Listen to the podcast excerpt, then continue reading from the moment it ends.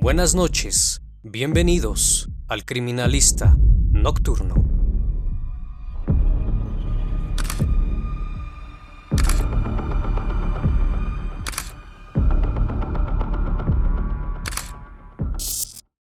Buenas noches, bienvenidos a una nueva emisión del Criminalista Nocturno, esperando que todos se encuentren muy bien desde cualquier parte del mundo donde sintonices este canal. Así que vamos, que la investigación debe comenzar.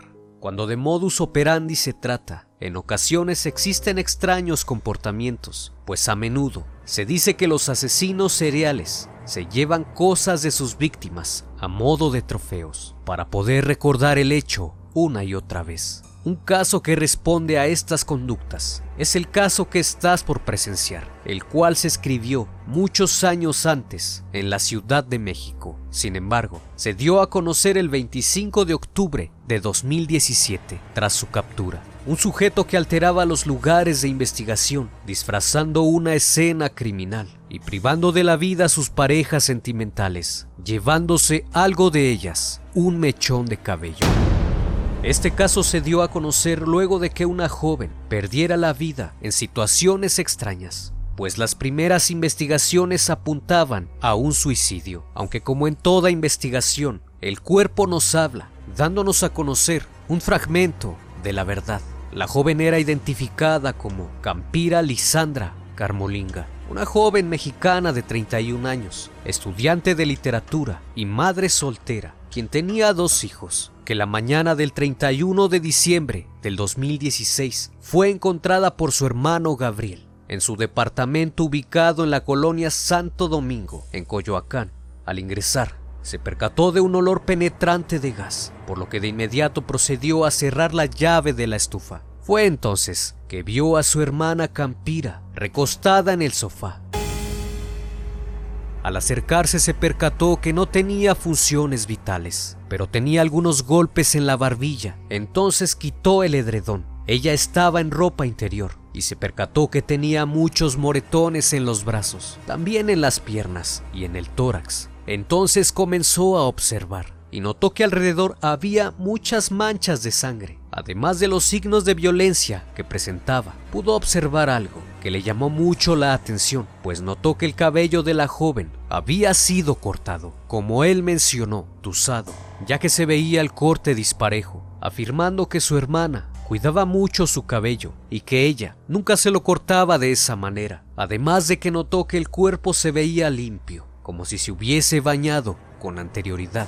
Fue entonces que notificó a la policía y a sus familiares, y de inmediato, tanto bomberos como patrullas estaban en el domicilio. Desalojaron el departamento y no permitieron entrar a ningún familiar. Conforme se llevaron a cabo las primeras investigaciones, todo apuntaba a un suicidio, o al menos era lo que en ese entonces se le notificó a los familiares. Pero ¿cómo explicaban los signos de violencia en el cuerpo? Así que, no conformes con el resultado, exigieron una investigación más profunda y rigurosa, por lo que luego de practicarle la necropsia, el caso tomó otra línea de investigación, pues el dictamen pericial arrojaba que la causa de la muerte había sido asfixia por estrangulamiento Además se revisó la laptop de la joven y se percataron que ésta había sido formateada, por lo que esto detonó inmediatamente a una nueva investigación. Ese mismo día, la madre de Campira trató de localizarla.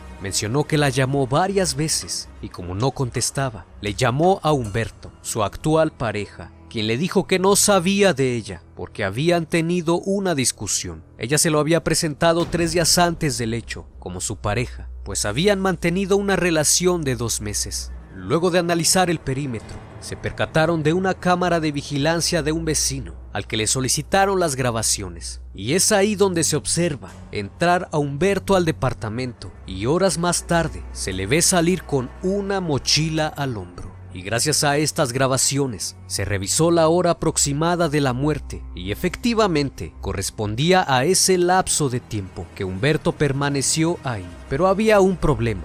Dicho sujeto no se encontraba por ningún lado. Le marcaron varias veces, pero ya no contestaba el teléfono y tampoco lo pudieron rastrear. Tras conocerse la verdad, extrajeron las fotos del celular y la tableta de ella donde tenía infinidad de fotos con este sujeto, por lo que la familia de Campira realizó una publicación en Facebook, en una página que crearon para denunciar y dar seguimiento al caso, que se llamó Justicia para Todas, donde se pedía difundir una fotografía donde aparecía este individuo al lado de Campira, aunque lo único que sabían de él es que en Facebook se hacía llamar Joy Trago. Unos meses después la investigación estaba avanzando y sin tener ningún rastro de él, decidieron poner una ficha roja de la Interpol, la cual se emite para fugitivos que son buscados para ser enjuiciados o que se les busca para cumplir una condena, por lo que se deben detener provisionalmente en espera de su extradición.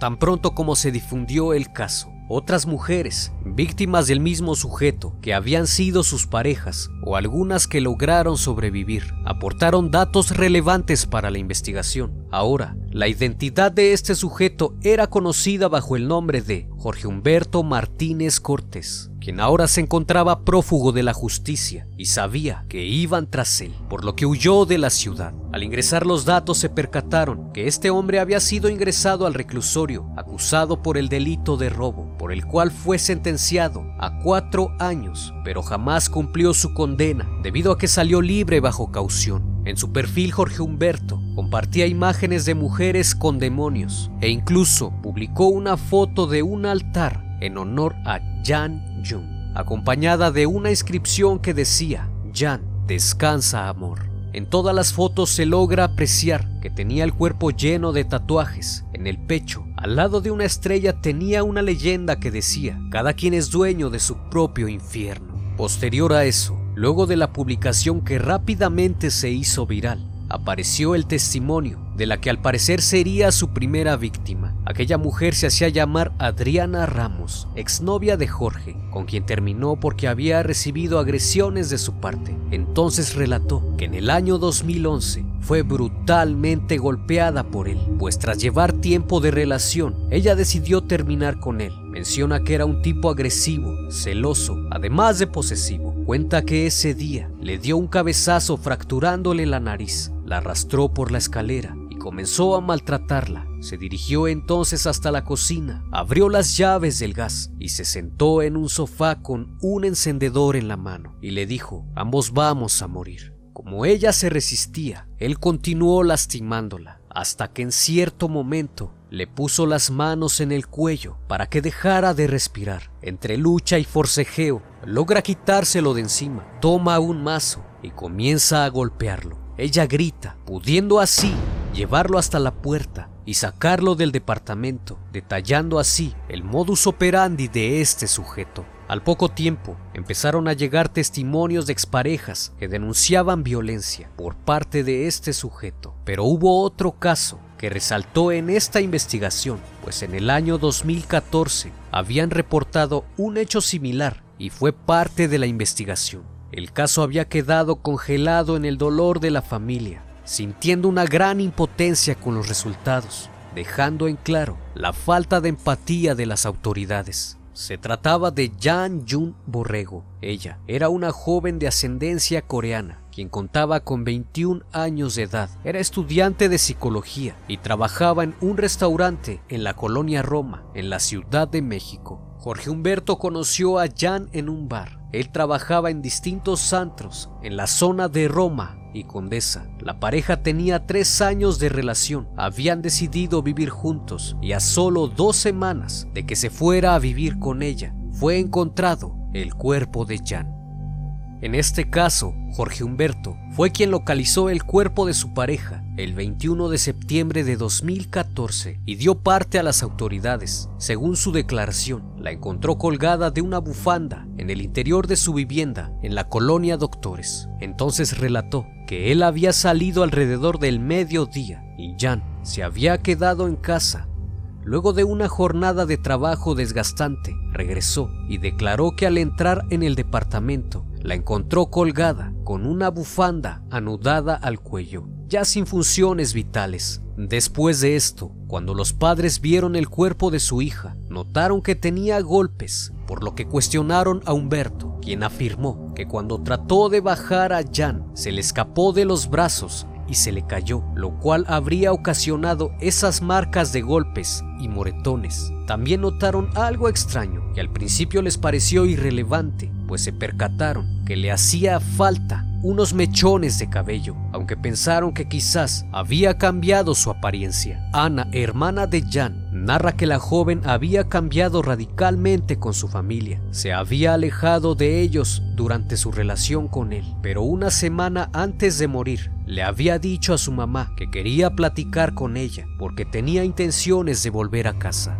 Posterior a eso, contactó a amigos y compañeros de la joven para verificar si habían notado algo extraño con Jan. Fue ahí que salió a relucir que su novio era un hombre celoso y violento. Ahí detallaron que en una ocasión en la que había cortado con él fue porque al querer terminar la relación la correteó por el departamento muy violentamente y a ella le dio mucho miedo que constantemente Mientras estaba trabajando, le llamaba para ver si estaba ahí y extrañamente, el día que ocurrieron los hechos, no lo hizo. Mónica Borrego, la madre de Jan, cuenta que en algunas ocasiones le solicitaron a Humberto les regresara las pertenencias de su hija, a lo que él respondía siempre con actitud violenta. El impacto por la muerte de Jan bloqueó a la familia, que poco a poco empezó a recolectar información y a preguntarse qué había pasado realmente aquel día de septiembre, por lo que contactaron a un abogado y a un forense, quien detalló a la familia las características que presenta el cadáver de una persona que murió colgada. Y extrañamente, el cuerpo de Jan no correspondía a lo descrito. Y aquí es donde surge una pregunta. ¿Por qué la Procuraduría dijo que ella había cometido suicidio? Pues al realizar la necropsia es evidente cuando una persona se cuelga de un soporte.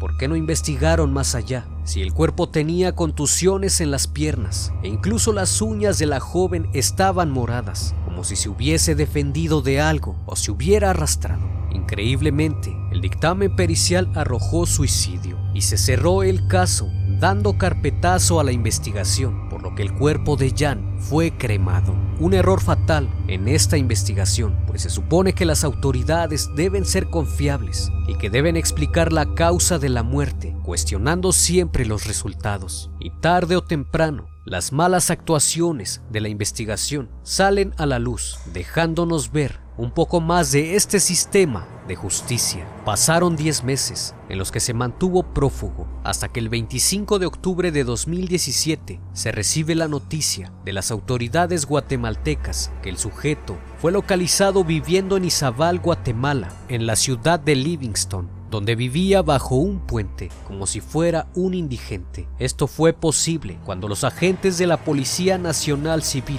le pidieron que se identificara. Él actuó de manera sospechosa, intentando huir, por lo que utilizaron el sistema MI3 para identificar sus huellas dactilares, descubriendo que había una ficha roja en su contra, emitida por la Interpol, por lo que fue detenido y posteriormente deportado a México. Rápidamente se empezó a difundir la noticia y pronto ante los medios se conocía a Jorge Humberto como el Matanovias. Luego de conocerse la probable participación del imputado en la muerte de dos de sus parejas sentimentales en el año 2014 y 2016. Desde entonces comenzó su juicio en el año 2017 ha recibido tres amonestaciones por parte de la justicia local por mala conducta en los tribunales, pues en cada juicio comienza a burlarse y a decir injurias a los familiares de las víctimas. Incluso solicitó un amparo para que las grabaciones que tienen de él sean desechadas como prueba del caso, a lo cual le fue negado.